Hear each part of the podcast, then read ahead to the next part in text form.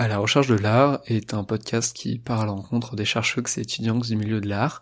Aujourd'hui, je suis avec euh, Héloïse Bloom et tu es en train d'écrire ton mémoire sur les ligatures euh, que tu vas soutenir cette année au à l'école nationale des Olé, allez, yes, génial. Euh, j'ai trop l'habitude de dire école nationale des beaux-arts de Lyon, alors que non, pas du tout l'école nationale euh, des arts décoratifs à Paris. Euh, très bien, elle est 1,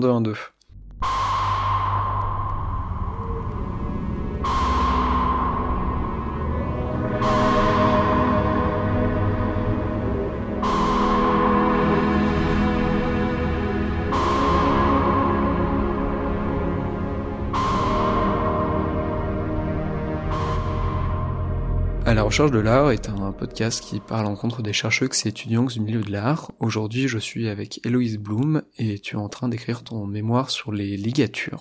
Et tu vas bientôt soutenir ce dit mémoire euh, à l'école nationale euh, des arts décoratifs de Paris. Voilà.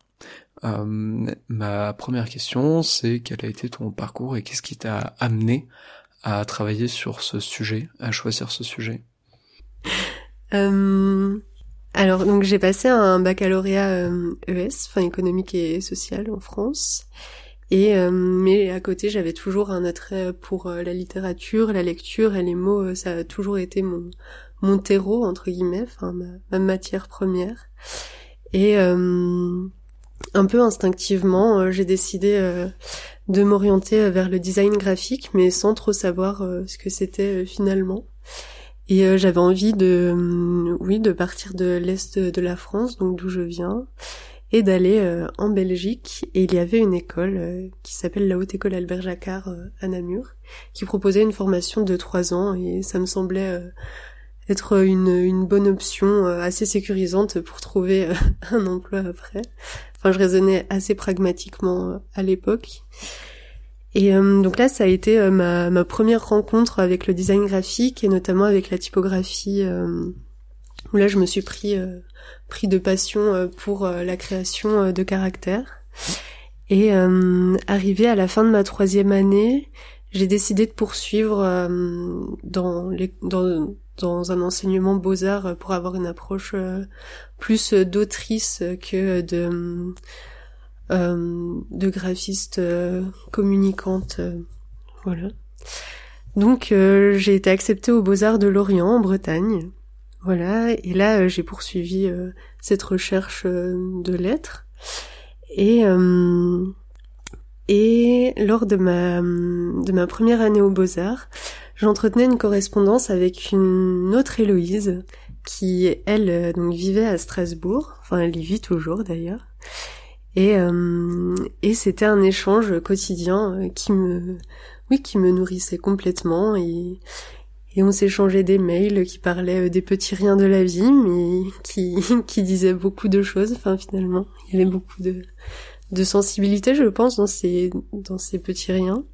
Et, euh, et j'ai décidé de, de faire un travail avec ce, enfin, nos mails, nos textes. Et euh, je me posais la question euh, comment euh, comment retranscrire ça de façon typographique, comment parler d'une autre.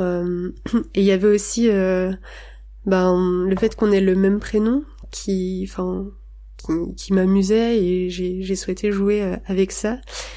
Et donc là j'ai commencé à lier des lettres et ça a été ma première approche des ligatures. Et euh, comme c'était des écrits euh, assez euh, personnels et intimes, je ne voulais pas tout dévoiler et, et là je créais des ligatures pour pour brouiller oui brouiller la vision, brouiller le texte et c'était assez expérimental mais mais enfin voilà, ça a été ma, ma première approche. Et, euh, et je ne savais même pas vraiment ce que c'est, ce que je faisais, enfin ce que c'était, mais même visuellement, il y avait une sorte de sensualité euh, dans les formes, enfin de voir deux courbes qui s'enlacent, euh, qui me, qui m'a, enfin qui me, qui me portait beaucoup. Voilà, et ensuite j'ai appris ce qu'était vraiment une ligature, quelle était son utilité. Enfin d'ailleurs peut-être que ça peut être bien que je définisse ce qu'est une ligature. Je vais te demander. oui.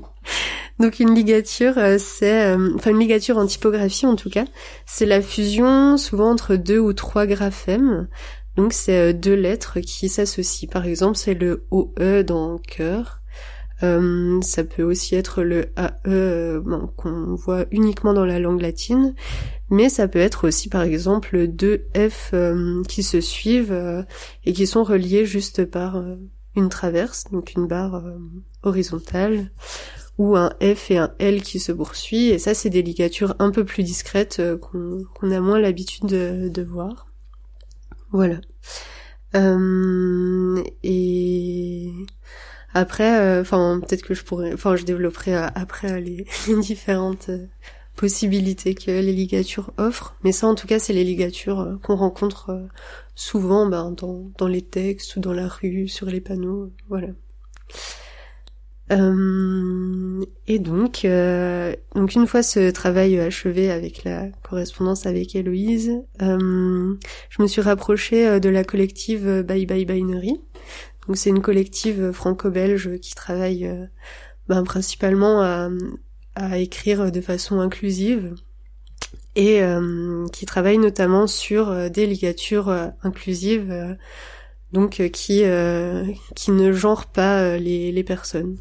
Par exemple, ben, on peut dire si on si on genre la langue, on dit le collectif ou la collective. Mais là, ben, si on veut écrire avec une ligature inclusive, on fait une ligature FV. Voilà. Et donc euh, ça c'était en mai euh, euh, l'an passé, donc il y a pile un an. J'ai décidé, enfin j'ai décidé de rejoindre un workshop avec Bye Bye Binary à l'ERG et là on a on a créé des, ben, beaucoup de ligatures inclusives pendant trois jours. Et voilà et ça reste un vaste chantier encore. Mais là j'y voyais aussi un sens politique dans la typographie. Et donc un autre exemple de ligature euh, inclusive qui, qui se retrouve, euh, ça peut être par exemple le XS, euh, donc fusionné, qui, ben pareil, qui, qui ne fait ni appel au masculin ni appel au féminin, mais qui englobe un tout et ben, qui inclut les personnes trans, gender fluide, non binaires, etc. Et donc la ligature inclusive a une une, enfin, apporte une perspective supplémentaire à. C'est, euh, enfin, c'est-à-dire euh, au lieu d'avoir un point médian qui sépare la forme féminine et la forme masculine, on a une euh, forme nouvelle. C'est chouette d'avoir une troisième forme.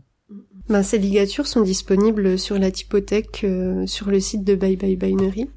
Donc, c'est des, des typographies ben, libres de droit et téléchargeables et Bon, on pourra peut-être mettre le lien, je sais pas, en description dans le podcast, mais en tout cas, c'est une ressource euh, euh, assez fournie et qui va prendre de plus en plus d'ampleur euh, avec les années à venir.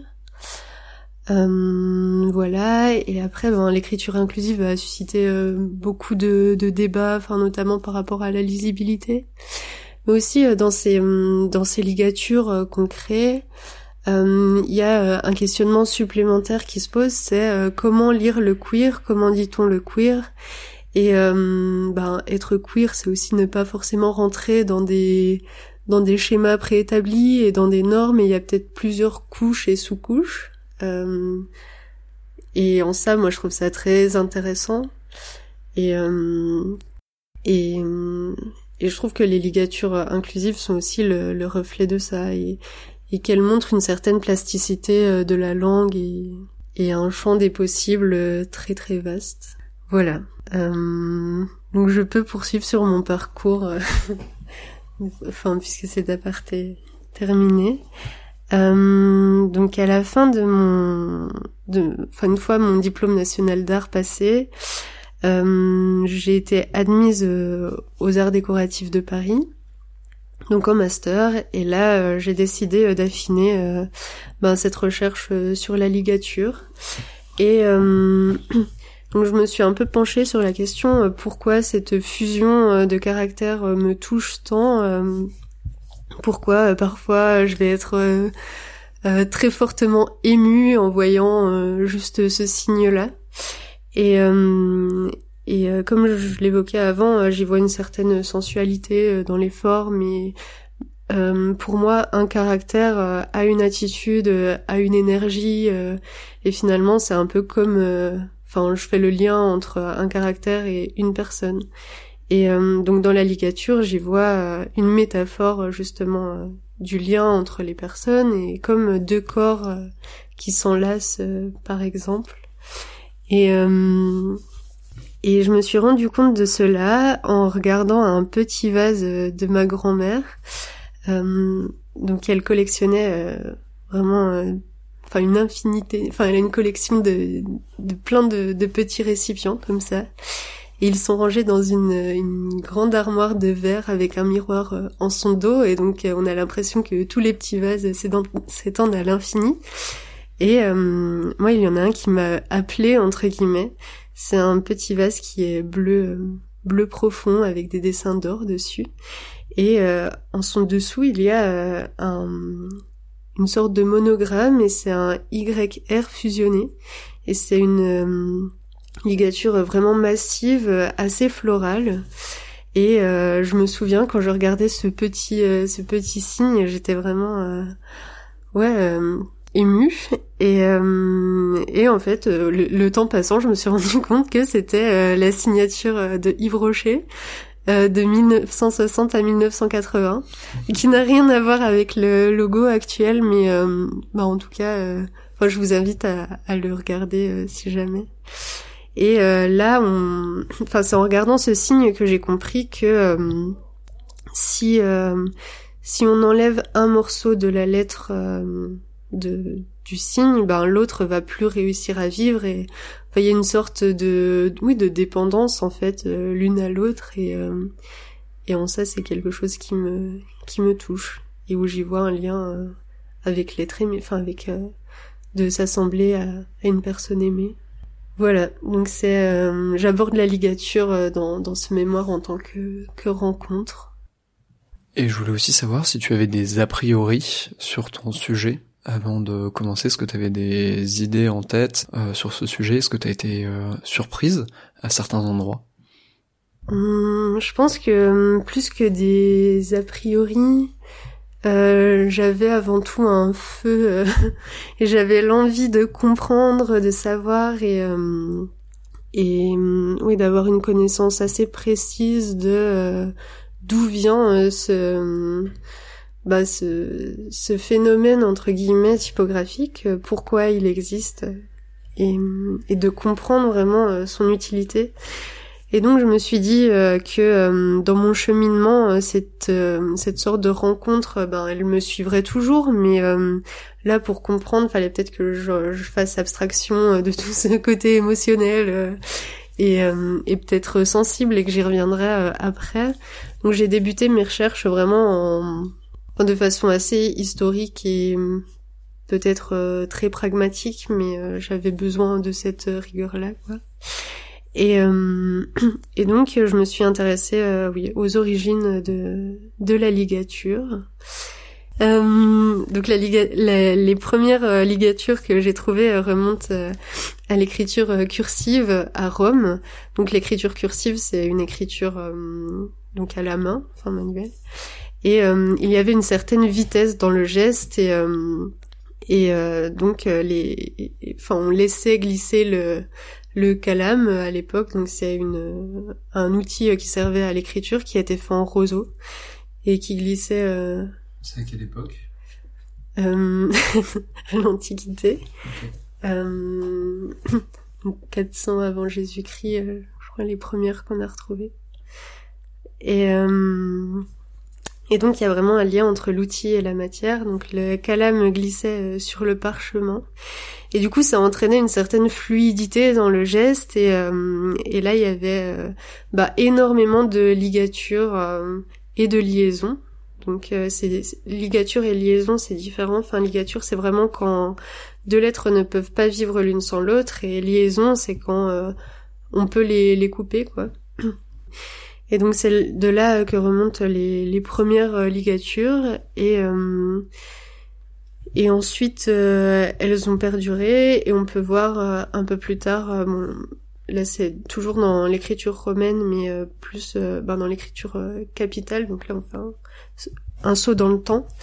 sur les colonnes à Rome, on peut voir des donc des enfin les capitales c'est les majuscules en typographie que euh, par économie de place, euh, des lettres vont être fusionnées parce que euh, ben, quand on gravait sur la pierre, on ne pouvait pas rajouter bah, de la matière comme ça, une pierre à côté, et donc par par économie de place, on collait de lettres. Et ça, c'est une une, un paramètre aussi qui qui va se répercuter dans au fil des siècles et dans dans d'autres emplois de, de ligature, c'est euh, l'économie de place et euh, l'économie de temps aussi. Et en faisant une ligature, on a moins de, de tracés à faire, quoi. Donc voilà. Et euh, ensuite, euh, je me suis rendu compte au fil de mes recherches que ben, l'histoire a, enfin est toujours euh, cyclique et donc euh, euh, il va souvent y avoir une un moment de fort foisonnement de ligature puis ensuite il y a une phase de diminution et de creux puis ensuite on y revient voilà. Et à chaque fois ces ces diminutions elles sont dues ben soit à la à la matière euh, disponible, parce qu'à la chute de l'Empire de Rome, il n'y avait plus assez de, de papyrus et de, de parchemins, comme euh, il y avait plus, enfin le commerce maritime était bloqué entre l'Égypte et, l'Europe. Et donc là, on faisait de, hum, du, enfin le, la matière première pour écrire, c'était de la peau, euh, de la peau d'animal. Et je crois que j'ai fait une, je crois que j'ai dit parchemin au lieu de papyrus juste avant, mais je sais plus. Et du coup, on n'utilisait plus du papyrus, mais du parchemin, où là, la fibre du papier, enfin du papier entre guillemets, était beaucoup plus rude. Et puis, on utilisait des plumes et plus des calames. Et là, euh, le tracé était très lent. Et euh, donc, on, il y avait plus cette, euh, fluidité du geste qui entraînait beaucoup de ligature. Et là, quand on en faisait, c'était uniquement par économie de, de moyens plus que de temps.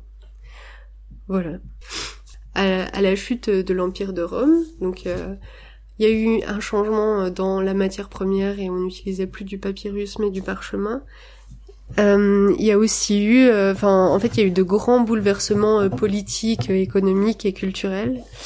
Et, et c'est à ce moment-là que l'empire carolingien est arrivé avec euh, cette volonté aussi de créer euh, une, une écriture commune, alors qu'avant il y avait des écritures euh, plus nationales et régionales. Et donc c'était des écritures fragmentées, quoi. Et, et là on veut faire un tout, et donc créer notre propre, enfin une écriture propre à l'empire. Et l'empire carolingien, c'est un empire vraiment assez vaste qui prend ben si on considère l'Europe actuelle, euh, ça prend vraiment tout, enfin quasiment toute, euh, toute l'Europe. Euh, et c'est de là que va apparaître la minuscule Caroline. Donc c'est un peu l'ancêtre de notre de notre écriture d'aujourd'hui. Et elle, la minuscule Caroline, elle va bien séparer les caractères justement par souci de lisibilité et aussi parce qu'il y avait une volonté de euh, entre guillemets prier Dieu euh, correctement.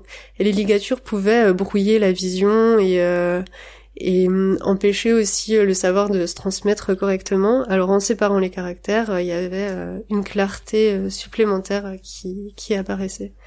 Donc là, les ligatures vont être vont vont un peu passer à la trappe ou alors vont être plus enfin vont être purement linguistiques. Donc par exemple le AE c'est un son particulier et, on l'emploie parce que c'est euh, ça désigne quelque chose de précis. Mais euh, on va pas on va pas faire des ligatures à tout va. Euh, ben, par exemple comme dans la, la cursive romaine. Quoi.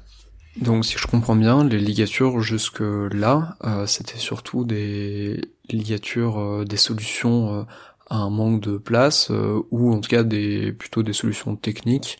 Euh, et là, c'est à peu près à ce moment-là que la ligature prend un sens plus que euh, comme objet technique. Alors avant les ligatures, oui, c'était par gain de place et par gain de temps. Et là, les ligatures dans les textes religieux, principalement parce que ça va être euh, la majorité euh, de ça bah, pendant l'Empire carolingien. Euh, ça va devenir euh, aussi des des des formes esthétiques où il va enfin on va avoir le temps de les écrire et et le temps de les tracer mais euh, ça va pas être euh, ben, foisonnement parce qu'on n'a pas forcément bah, cette énergie de, de vitesse comme dans la cursive romaine donc là aussi ben ça prend un sens un sens nouveau quoi et c'est ça que je trouve intéressant euh, dans le fait qu'elles ont qu'elles existent toujours, mais qu'elles euh, prennent des mm, un sens euh, différent en fonction des époques, mais tout en tout en restant là, quoi. Voilà. Et euh, et ensuite, donc à la mort de Charlemagne en 1814, j'ai pas daté avant à peu près, mais Bon là en tout cas on est dans la période du, Moyen Âge.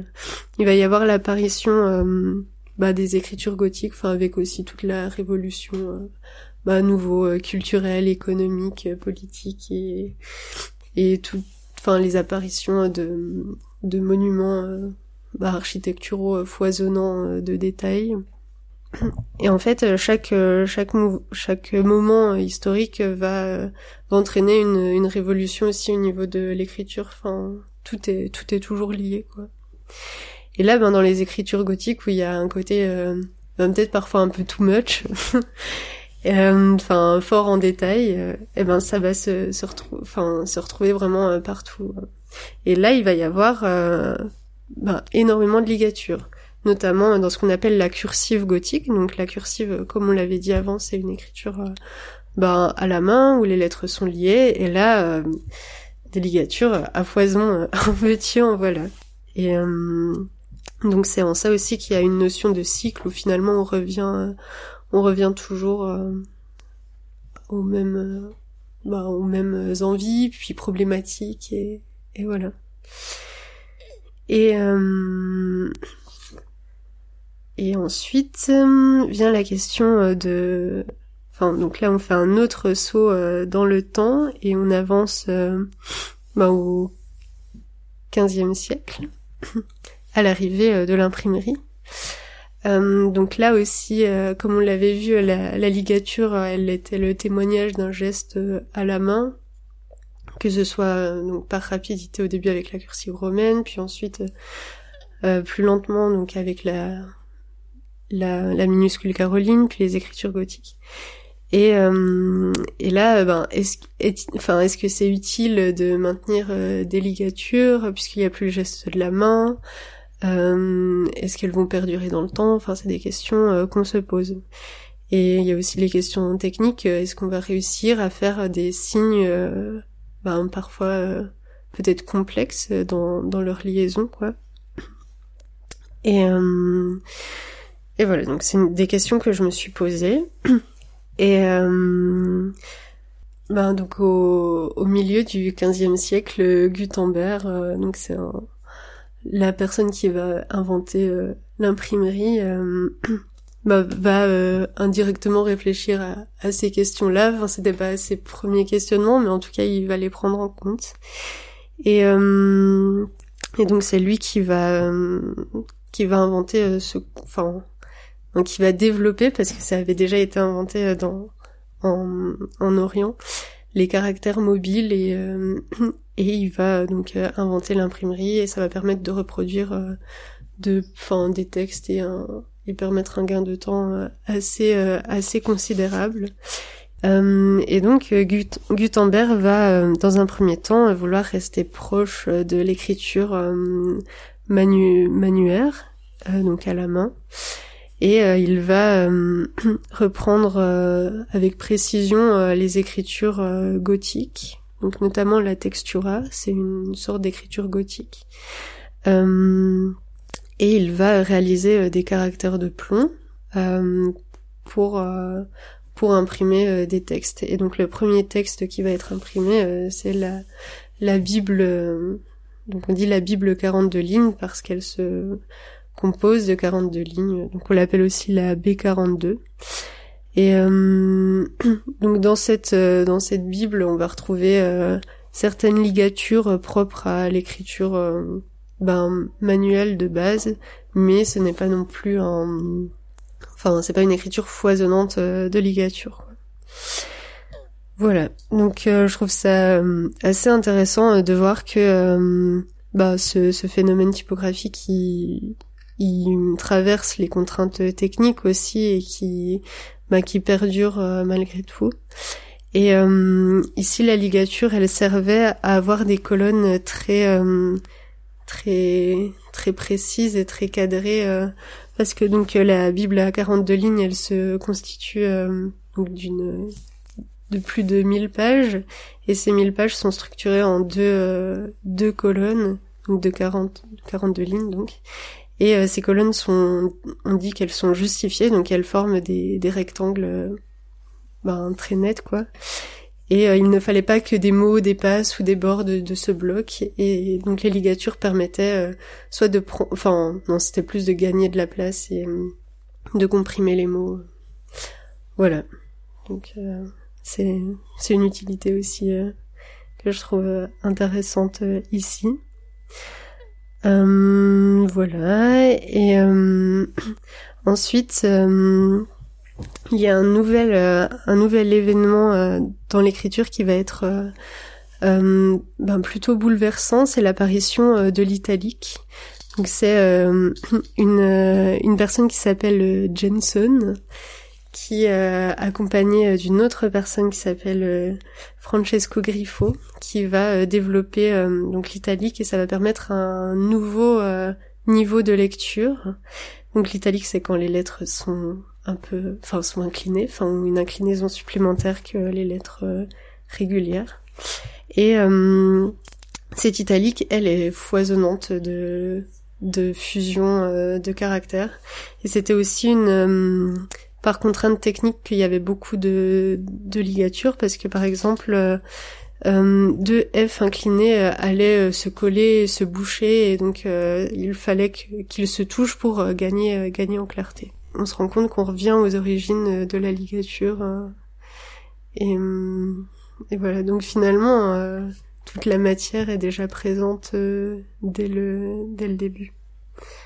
Voilà. Et par rapport à ce que tu disais et à l'écriture manuaire, un Garamond, donc c'est un typographe du, du XVIe siècle, a travaillé à rester le plus proche d'une écriture euh, manuaire et à créer des, ligatures qui parfois contenaient euh, six caractères euh, dans un caractère un caractère qui s'appelle le grec du roi et qui s'inspire d'une écriture de d'un certain ange, ange Vergès, et c'est de là que vient l'expression écrire comme un ange.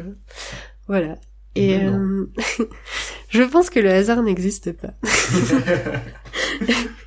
Et, euh, et donc, euh, il, a, il a réalisé euh, des caractères en plomb, mais vraiment en quantité titanesque.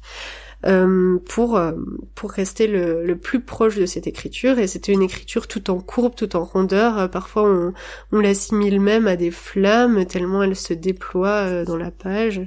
Et mais ça devient totalement illisible. Et donc Garamond quand enfin Garamond a avait prévu un des un texte euh, enfin c'est pas vraiment un texte pas du tout un tableau explicatif en trois colonnes avec euh, les caractères euh, séparés les caractères ligaturés et les correspondances qu'il y avait bah, entre chacun pour qu'on comprenne pour qu'on comprenne les textes donc voilà, donc la typographie au plomb va trouver des, des solutions pour incorporer les ligatures. Et finalement, on se rend compte que, ben, enfin, tout est possible.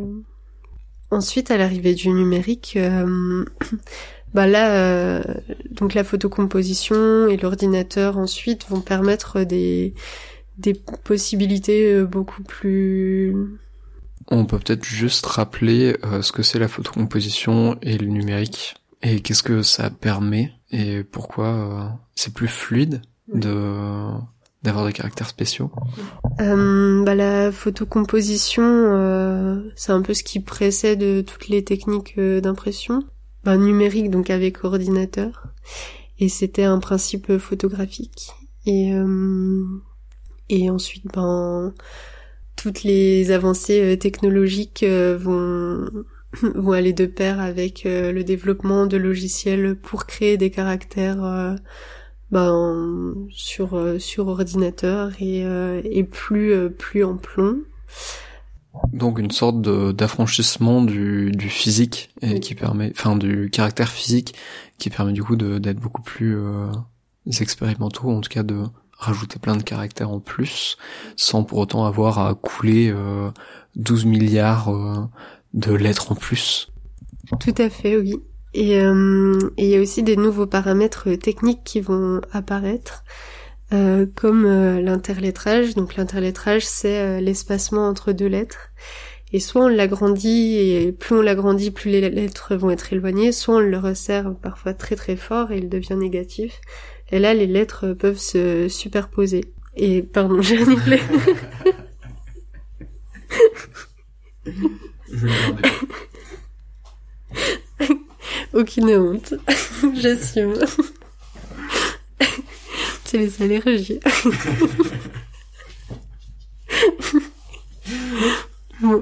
Et du coup, euh, visuellement, il y a quelque chose d'assez euh, évident à voir quand on quand on superpose deux lettres. Euh, qu'est-ce que qu'est-ce que ça offre comme possibilité Voilà.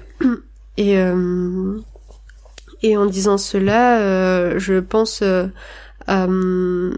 au travail de Herbe Loubaline, typographe qui a créé euh, le caractère avant-garde. Donc c'est un caractère euh, assez euh, émancipé justement de, de toutes les règles typographiques au niveau des ligatures qu'on avait pu rencontrer dans le plomb. Et lui, il va parfois faire des caractères imbriqués les uns dans les autres.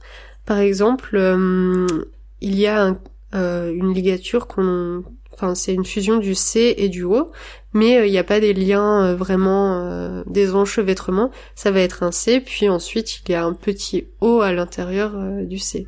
Et ça, on peut considérer cela comme une ligature. Et donc il a créé tout un set de glyphes. donc un glyphe, c'est un, caractère typographique.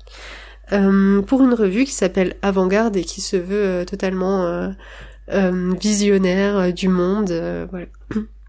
Et euh, ben ça aussi, euh, je vous invite à aller voir. Euh, ben c'est une revue qui qui qui est assez créative en tout cas dans dans l'agencement typographique qu'elle propose, tant au niveau de la mise en page que au niveau de la création de caractères.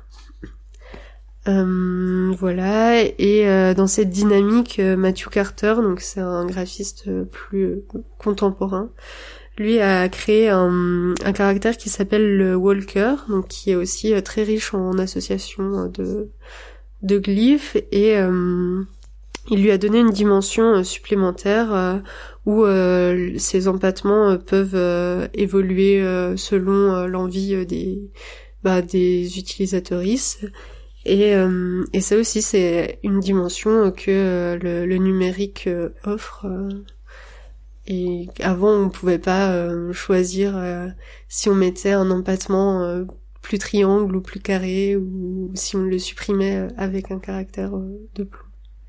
Et là, ben, si on veut fusionner deux caractères parce qu'on en a l'envie, hop, on fusionne. Les empattements, pour les personnes les moins graphistes entre nous, c'est les petits pieds aux lettres. Bah, il y a aussi le travail que Sandrine Nug a mené pour l'infini, euh, qui est aussi euh, très très riche en, en ligature euh, et voilà. Bon, aparté du coup. comme on a comme on a parlé de l'écriture inclusive, là je pense pas que ce soit une, nécessité que je le redise peut-être. Euh, je me dis que ça peut quand même être intéressant. Enfin, en tout cas, là, ce que je vois, c'est que finalement, la ligature, ça a toujours été un objet qui était très technique.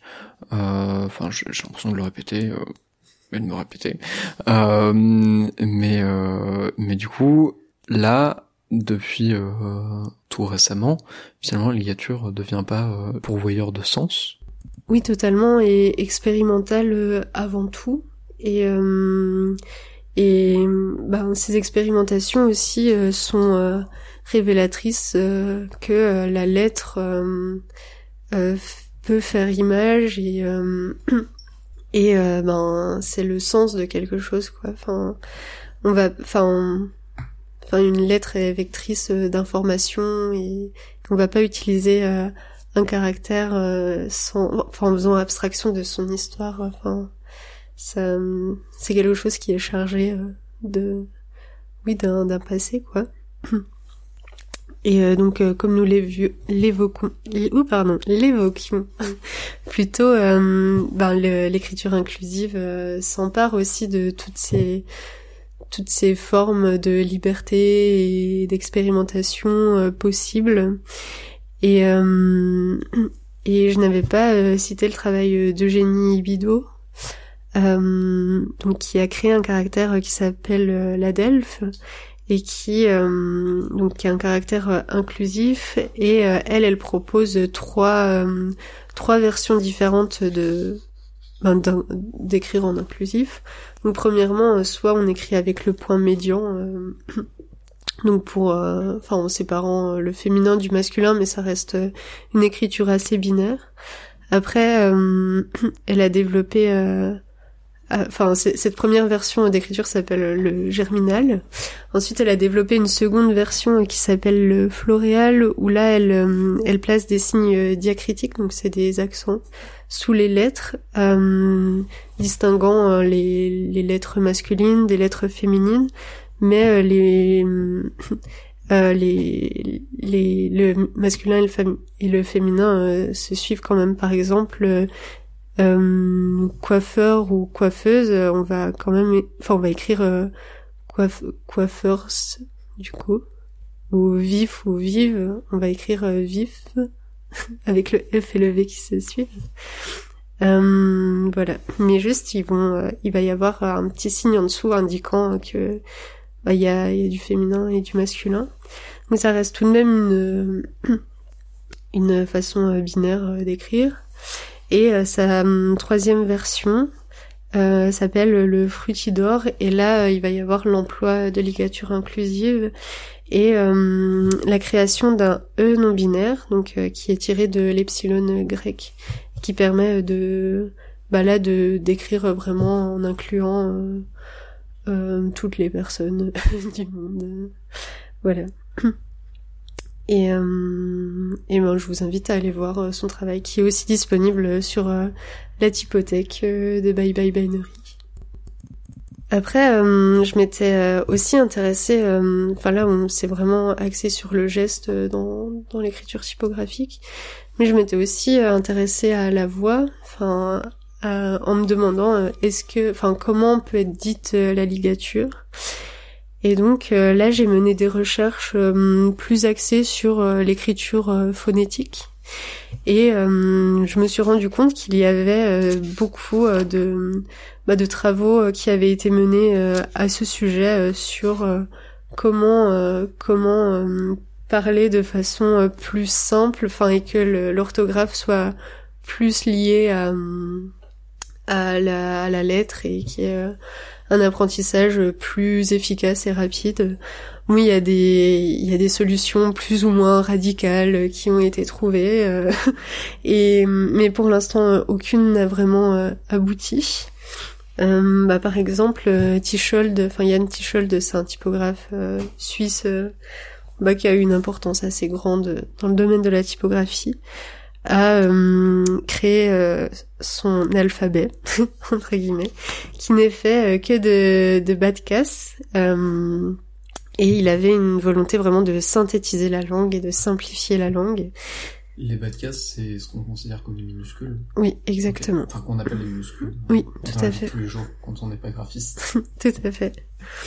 Et euh, et donc lui, il avait créé des signes totalement, enfin vraiment dans une économie euh, de forme.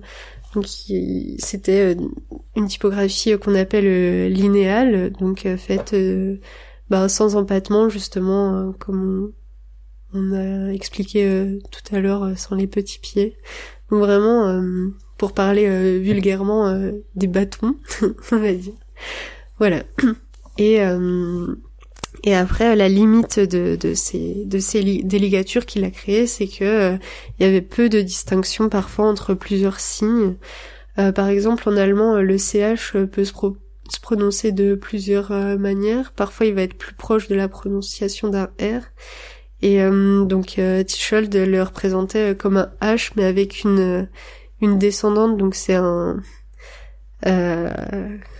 comment on peut dire une la barre du P qui descend en dessous de la ligne. Oui, c'est ça. Bah là, euh, avec euh, euh, une descendante un peu plus longue pour pour le H que sa première, son premier fût. Donc le fût, c'est la la colonne vertébrale de la de la lettre, si on peut dire ça comme ça. Et après, c'était parfois trop proche d'autres caractères et finalement euh, à vouloir être trop synthétique on n'était peut-être pas très forcément très lisible. Voilà. Et puis il y a d'autres euh, recherches qui sont allées dans ce sens-là avec euh, enfin notamment un autre graphiste qui a développé ça qui s'appelle Herbert Bayer qui a fait pareil plusieurs ligatures pour pour que la langue soit plus compréhensible. Mais finalement ben, peu de personnes se sont intéressées à ça et on n'a pas assez de recul pour savoir euh, si ça aurait marché euh, ou non. Et puis il y a aussi tout un bouleversement par rapport au langage. ben là finalement les heures que l'écriture, que la ligature inclusive rencontre, ben là je me dis que peut-être pour l'écriture phonétique il y a eu des, des, des réticences de ce côté-là parce que c'est revoir le patrimoine aussi culturel d'une d'une langue. Voilà. Et euh, ensuite, euh, des chercheurs euh, ont, ont, souhaité simplifier la langue, mais là en reprenant des caractères, les caractères déjà existants, mais mais en essayant de les simplifier, alors que ben, par exemple Tichold lui voulait inventer son propre alphabet, Herbert Bayer aussi. Et donc là, les chercheurs plus contemporains se sont dit, ben, si ça n'a pas marché, peut-être qu'il faudrait bah, préserver euh, ce qui existe déjà et le simplifier. Et c'est le cas de James Pittman.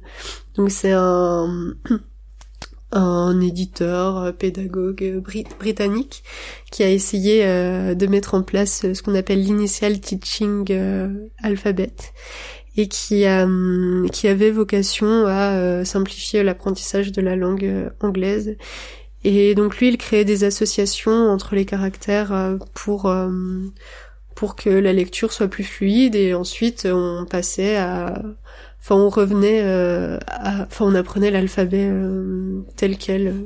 Mais c'était vraiment, ça faisait partie du processus d'apprentissage.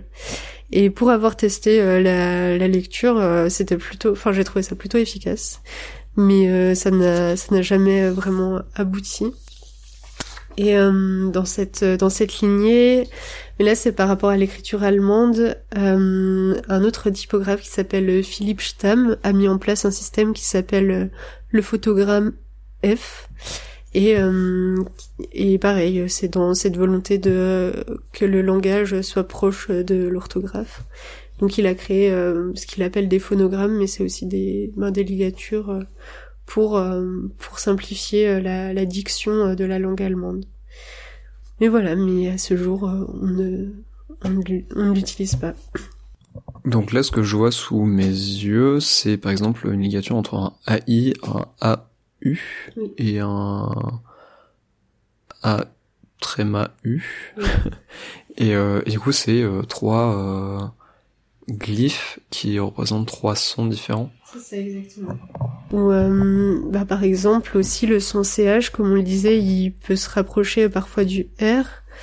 Et euh, donc là, euh, enfin, si je ne me trompe pas, Philippe Stamm a créé un, un glyphe qui est vraiment une fusion du, du CH, mais qui devient qui devient un son, enfin qui qui retranscrit un son à part entière, quoi. Euh, donc ça c'est tout pour la partie phonétique. Et, euh, et donc euh, une fois toutes ces recherches menées, je suis revenue à mon instinct premier et à essayer de comprendre pourquoi dans deux caractères je peux voir deux personnalités. Et je me suis penchée sur tout le vocabulaire anatomique qui, qui rentrait en en description pour le vocabulaire typographique. Donc déjà, on parle d'un caractère pour dire une lettre. Pour moi, ce n'est pas anodin. Enfin, c'est Enfin, c'est c'est aussi le terme utilisé pour décrire la personnalité d'une personne. On peut aussi parler euh, ben de, de, corps typographique. Donc euh, le corps, euh, c'est ce qui signifie la taille du, du, du, texte. Donc là, c'est assez, assez éloquent aussi. Parfois, on va parler d'œil. Enfin, enfin, il y a des, oui, vraiment des, aspects physiques dans, un caractère. Il y a un livre assez connu qui s'appelle Physionomie de la lettre de euh, de René Henri Munch qui reprend euh, les les ben, tout ce vocabulaire euh, typographique et tout tout un une réflexion par rapport à la plus aux proportions des lettres qui a été menée par un chercheur qui s'appelle Geoffroy Tory et et lui, il était vraiment euh, persuadé, enfin, il, trouvait des, des sortes de liens, euh, ben, parfois un peu symboliques, euh, parfois un peu tirés par les cheveux quand même, entre la lettre et, et l'homme. Et bon, pour, enfin, c'était, c'était à l'époque, enfin, c'était au XVIe siècle, donc c'était assez lié à la religion, mais il y avait, oui, enfin, une lettre était associée à, un acte précis et, et c'est assez euh, intéressant de voir euh, la conviction avec laquelle il tissait des liens entre euh, bah, l'humain et, et, et, le texte, quoi. Donc là, par exemple, on a les gravures, enfin une gravure qui ressemble un peu à l'homme du Vitruve, mm. et, et en fond, ses pieds et ses mains forment un cercle qui forme le haut, et, et du coup, c'est les proportions idéales et exactement, et il y aurait des lettres euh, plus nobles que d'autres. Euh, ben, dans son second livre, il parle du A notamment et de la barre euh, enfin horizontale. Et apparemment, si cette barre euh, est à cette hauteur-là, c'est pour cacher le sexe de l'homme et c'est par pure chasteté. Et c'est en ça, moi, je trouve que c'est assez euh, assez dingue euh, toutes ces tous ces liens euh, qu'il tisse. Et alors après, en quoi cela est vrai, je ne sais pas. Est-ce que le A est une lettre plus chaste que d'autres Je ne sais pas, mais mais je trouve ça assez assez intéressant que déjà, ben au XVIe siècle, il y, avait ces ces connexions là et ces réflexions bah, par rapport à, au corps, au corps de l'homme et au corps de la lettre. Et euh, et euh, ça m'a permis aussi de m'intéresser à l'esperluette. Donc l'esperluette, euh, c'est la fusion entre le E et le T, donc on peut voir assez assez fréquemment par exemple pour relier deux prénoms ou deux noms. Et là, on peut y voir une fusion sur à deux échelles. Ben déjà, ça relie deux, deux noms. Et euh, ben, c'est euh, la fusion d'un E et, d'un T, donc dans une échelle un peu plus euh, macro, on va dire.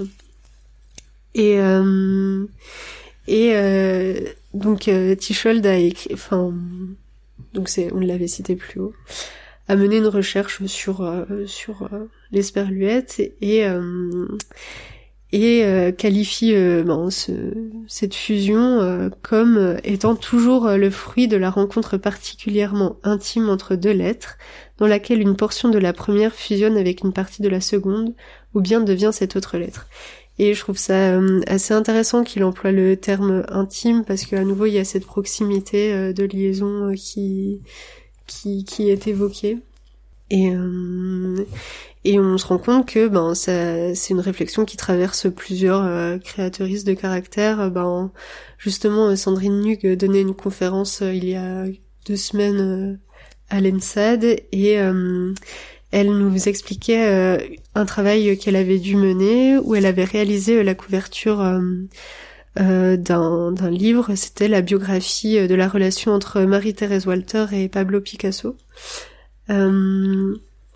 Et euh, pour euh, signifier euh, le lien, elle avait dessiné une esperluette.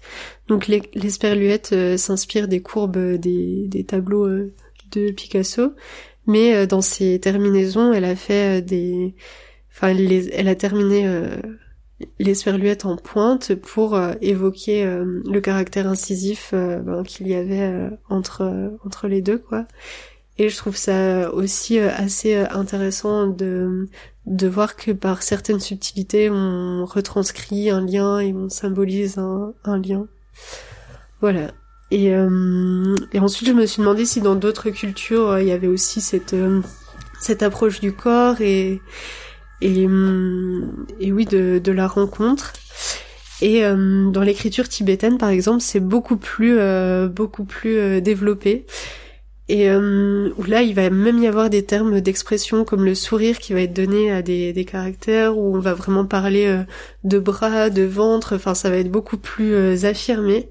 Et euh, et enfin, quand on écoute une personne, enfin, parler de de, de caractère tibétain, on a l'impression que c'est qu'on dissèque un corps. Enfin, il y a vraiment un rapport ultra anatomique à la lettre. Et euh, dans l'écriture euh, arabe aussi euh, enfin il y a bah, c'est une écriture foisonnante de ligature.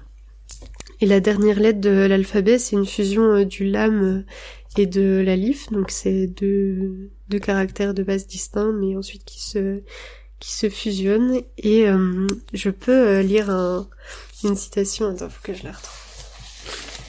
Qui signifie le lien là ah voilà.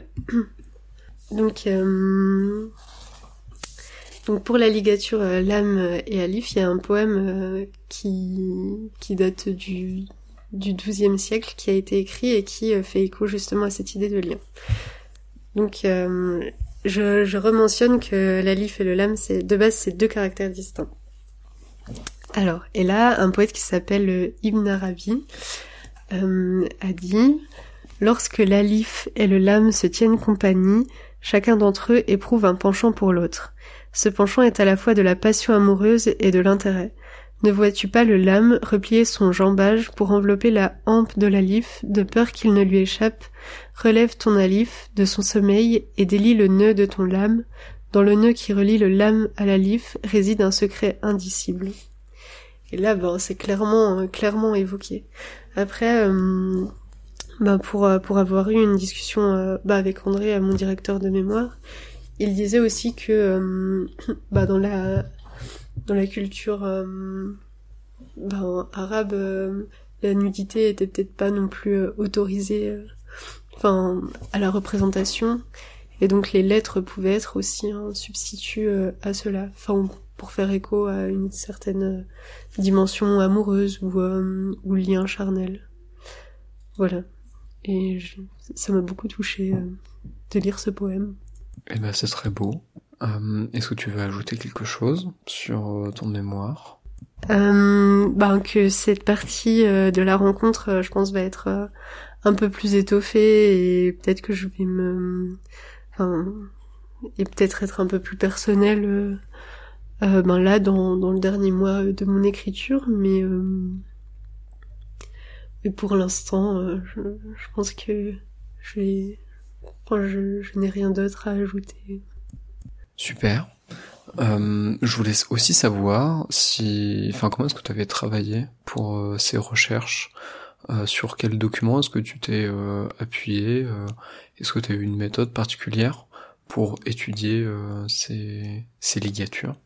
Hum, ça va peut-être être très euh, évident ce que je vais dire, mais j'ai passé beaucoup de temps à la bibliothèque euh, ben, au début de l'ENSAD, puis ensuite dans d'autres bibliothèques environnantes de Paris.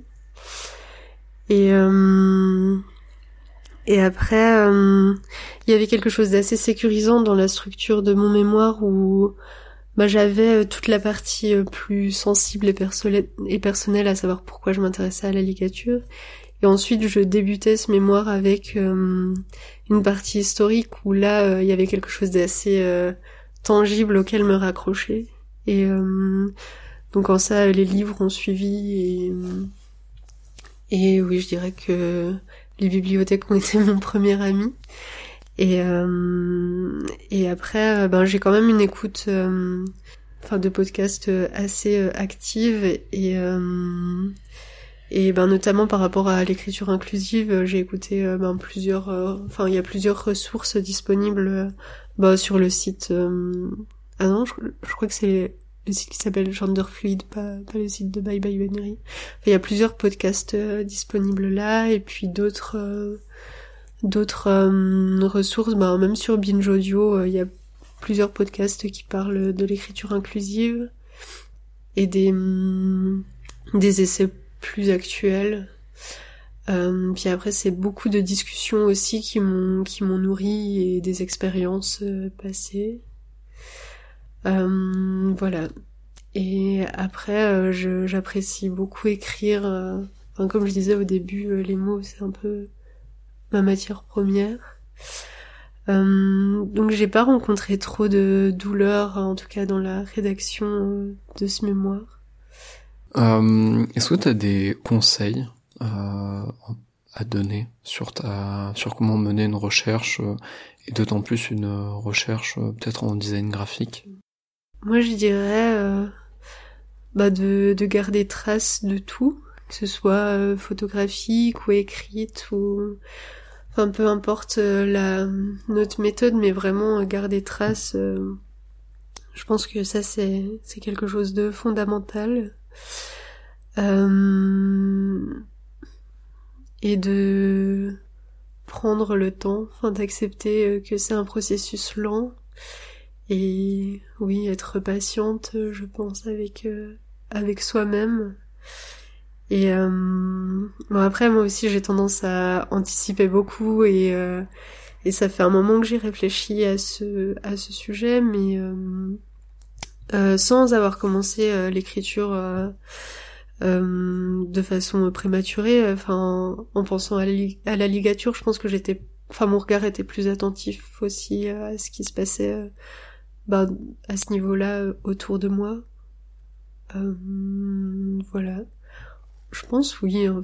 Enfin, prendre soin de, des choses qui arrivent et les considérer et, être attentive à, ce qui se passe autour. Et ne pas oublier que ben, on se nourrit vraiment de tout et euh, et que ben toutes les réponses ne sont pas comme dans des livres, enfin ne sont pas que dans des livres, et, mais sont aussi dans dans le savoir des, des autres ou dans ben, parfois un moment partagé avec quelqu'un.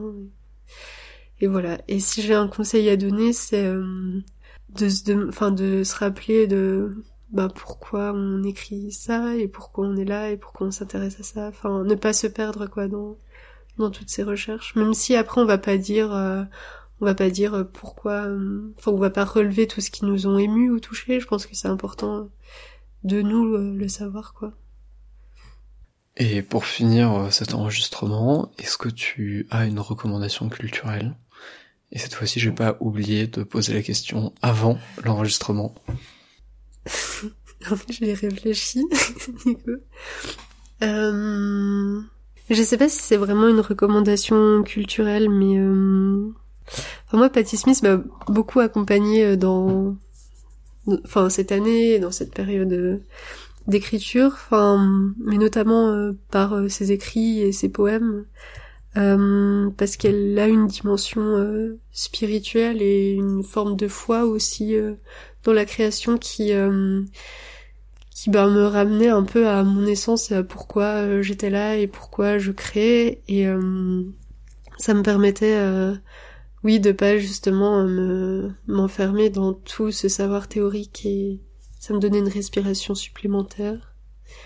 Donc je sais c'est pas vraiment un lieu culturel euh, enfin que je conseille là, mais euh, ouais, enfin, si je veux élargir, ce serait plus de de de se rappeler euh, de enfin je reviens sur ce que je dis hein, mais de ce qui nous nourrit même si c'est pas forcément lié au design graphique mais de rester ouverte à à ce bah toute forme d'art quoi ou même pas d'art, hein, mais de, de lieux quoi qui nous qui nous ressourcent. Voilà. Eh ben génial. Eh ben merci beaucoup Héloïse. Tout le plaisir est pour moi. Euh, et où est-ce qu'on peut te retrouver? Et aussi, est-ce que tu as des actualités ou des choses qui vont sortir euh, bientôt ou dans moins bientôt, mais un jour? Alors, euh, numériquement, vous pouvez me retrouver sur Instagram euh, au nom de Héloïse avec un H au début, point Blume, où là, ben, je, je partage plusieurs de mes expérimentations typographiques notamment, ou plusieurs de mes recherches. Voilà, j'espère être un peu plus euh, active euh, dans les temps, euh, dans les temps à venir. et sinon, si vous passez à l'ENSAD, je suis salle 305B vers la fenêtre. voilà, je serai heureuse de discuter avec vous. Et sinon, avec Jeanne Saliou, donc une amie et également une étudiante des arts décoratifs et anciennement étudiante des beaux-arts de Lorient aussi. Euh, nous allons sortir euh, une fonderie qui est en cours de construction, mais elle devrait euh, apparaître à l'été ou l'automne prochain, qui s'appellera L'amour existe. Donc où vous pourrez télécharger nos typographies. ce sera libre de droit et libre de droit n'importe quoi, libre libre et open source. voilà. Donc donc à voir prochainement. Elles seront, elles seront open source, les Ouais, normalement. Ben, plus tard, euh, oui, mais les premières, non, je pense pas. D'accord, très bien. Mm. Mais euh, si vous voulez donner quelque chose, euh, c'est possible. Enfin, faut qu'on voit encore. Hein. Enfin, on verra, mais en tout cas, ce sera pas inaccessible, quoi. Trop bien. Bah, merci beaucoup